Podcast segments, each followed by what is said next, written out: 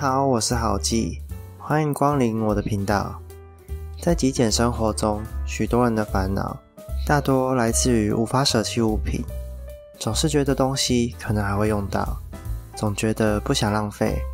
而我呢，则是一个很喜欢丢东西的人，尤其在体会到无事一身轻的感觉后，从此就迷上了极简生活。用不到的东西就最好不要拥有，有了生活空间才会感到更舒服。所以我的烦恼反而会变成是不知道这样物品到底该不该留着。以下我就整理出十样非常实用，我绝对不会丢弃的物品，分享给各位参考看看。第一样，手机。诶，简单生活居然要使用手机吗？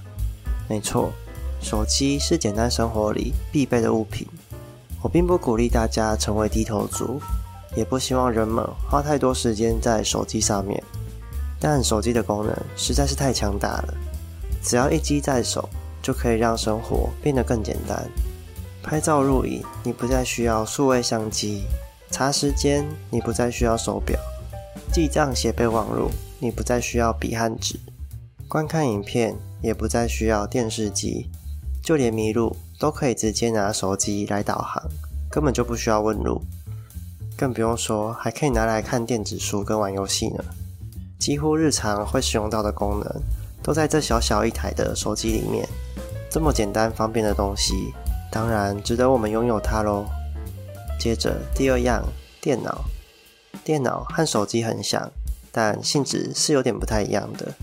电脑拥有了大部分手机的功能。不仅如此，它还是现代必备的生财器具。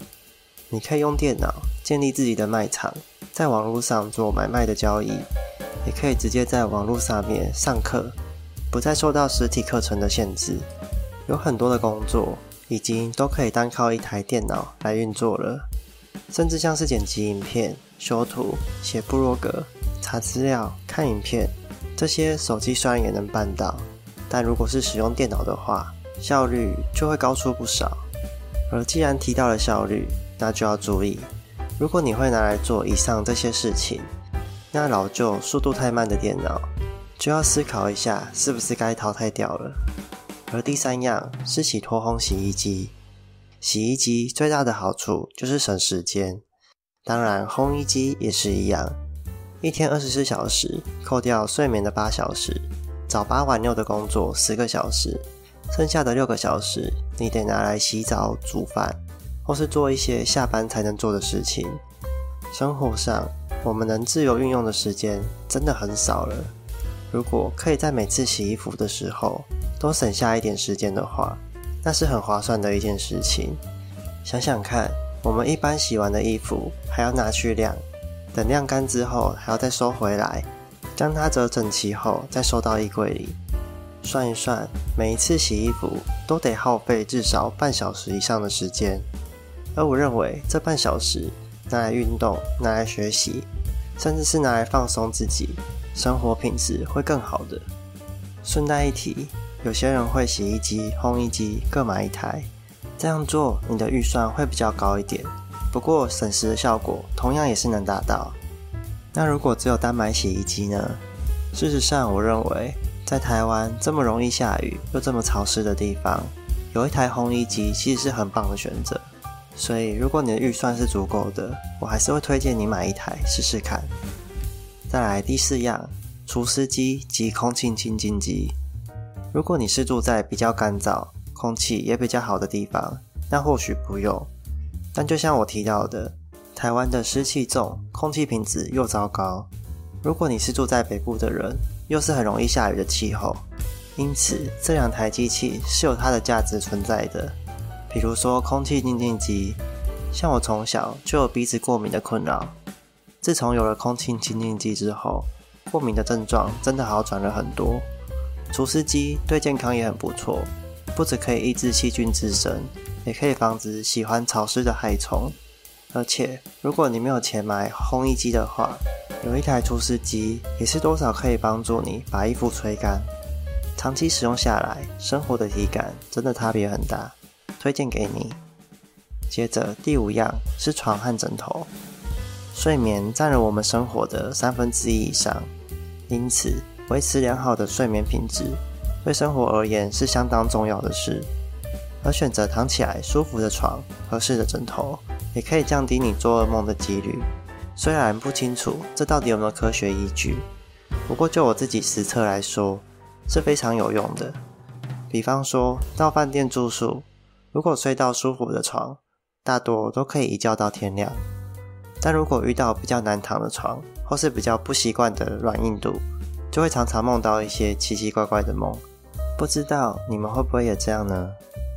而且啊，如果你的脊椎、腰椎或是颈椎是有一点状况的话，即使挑选合适的床，对你来说可能还可以减少它疼痛发生的几率。怎么样？听起来很不错吧？再来第六样，电扇和冷气。台湾四季如夏，一年十二个月，至少有一半的气候都在三十度以上。受到气候暖化的影响，四十度以上的高温也越来越常见了。这时，散热的工具就显得非常重要。虽然就环保和节省的角度来看，都会建议要少开一点冷气，但并不代表你就不能拥有它。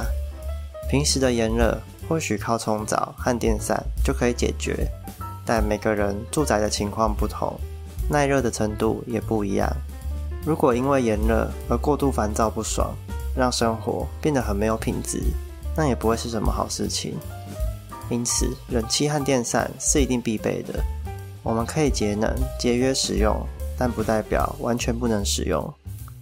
再来第七样，冰箱。说到炎热，就不能不提到冰箱。可别小看它，它不只能让东西变得冰凉，防止食材腐坏。事实上，它还能够当成是一个储藏空间。举例来说，一般人可能会觉得冰箱就是拿来冰食物和饮料的。但是像我只有一个人住，冰箱里的东西并不多，还有很多空间空着也是浪费，所以后来我就会拿来存放酱油、番茄酱这些瓶瓶罐罐的东西，甚至连未开封的饼干、泡面、保鲜盒、保温杯、汤匙、碗筷，全都可以存放在里面，当一个收纳空间来做使用。另外一些使用完毕的食物，如果无法立刻处理的话，也可以包装起来，并进冰箱，防止蟑螂和蚂蚁入侵你家。所以，冰箱的使用价值其实非常高，很推荐每个家都必须要有一台。再来第八样，电锅和微波炉。如果说到煮饭最万能的工具，你可能会想到瓦斯炉，但以方便性来说，其实电锅和微波炉绝对称得上是首选。电锅可以煮饭、炖汤。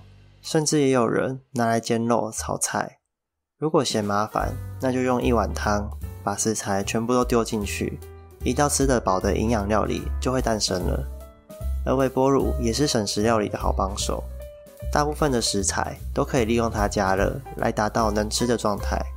前一晚吃剩的料理也不例外，你不需要再重新下锅去料理，这样很麻烦，还要洗锅子什么的。你只要直接丢进去，加热几分钟就搞定了。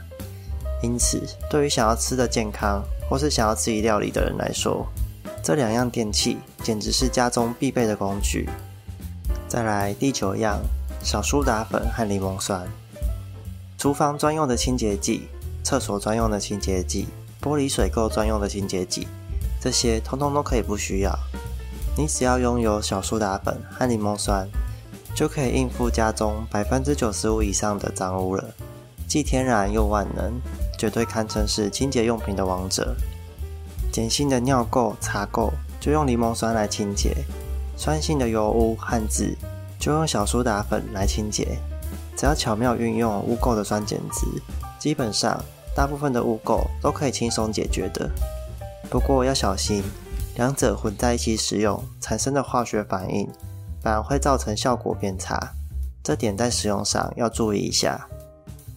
最后是第十样，电动牙刷，这是我自己私心推荐的物品，也许不是那么必要，但如果你和我一样，从小牙齿就不好，明明很积极的刷牙了，却还是常常蛀牙去看牙医，像我们这种人，电动牙刷带给我的价值就会很高。不得不说，自从我遇见它之后，看牙医的频率下降非常的多。电动牙刷的清洁力远远比一般牙刷好非常多，所以如果是牙齿不太整齐或是容易刷不干净的人，电动牙刷就可以用震动的方式帮你把牙菌斑震走，也比较不容易因为刷牙太大力而导致牙龈受伤流血。电动牙刷有贵的也有便宜的。如果你是想要尝试看看的人，我推荐小米的电动牙刷，一支才几百块而已，很适合当做入门选择，推荐给有相同困扰的人可以试试看。以上就是这次的极简也要拥有的物品十选，希望你会喜欢。有什么想法也欢迎在底下留言。我是郝记，我们下次见，拜拜。